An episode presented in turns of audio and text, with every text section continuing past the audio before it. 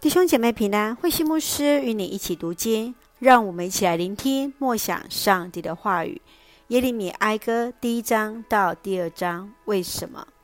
耶利米哀歌在希伯来文称为“为什么”，这是这卷书的自首，其实是一本称为哀歌。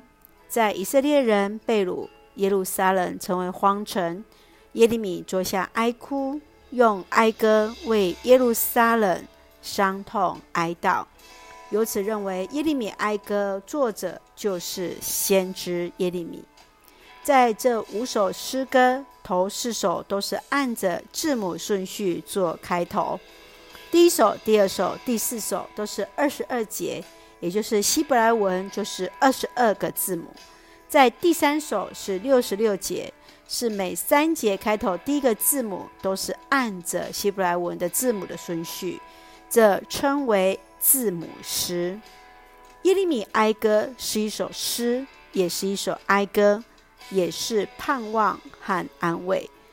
在上帝向他的子民发怒时，仍有那怜悯与慈爱。我们一起来看耶利米哀歌，在第一章是哀歌中的第一首，来形容西安耶路撒冷被毁之后的荒凉。先知亲眼目睹着国家被毁，百姓被掳，含泪唱出那悲叹之歌，不仅是无限的悲伤，更是呼求上帝的拯救。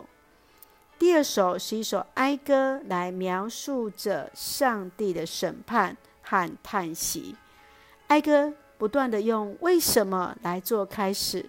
来说明耶路撒冷为什么受召灭的原因，来强调这一切审判出于上帝，一切是上帝的主导，呼吁百姓当回转向上帝。让我们一起来看这段经文与默想，请我们来看第一章第二十节：上主啊，看看我的愁苦吧，看看我心灵所受的痛苦。我的心为罪悲伤而破碎。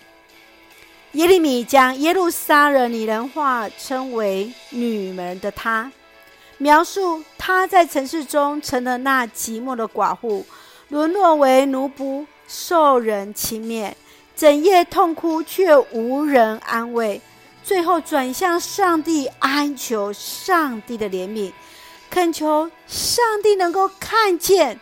只要能够看见，他就能够得到安慰。你认为耶路撒冷为什么会遭受这样的苦楚呢？你会如何去安慰他呢？继续，让我们来看第二章第十八节：耶路撒冷啊，愿你的城墙向主呼求，愿你的眼泪日夜向江河涌流，愿你不眠不休地。忧伤哭泣，上帝拆毁耶路撒冷城，将人毁灭。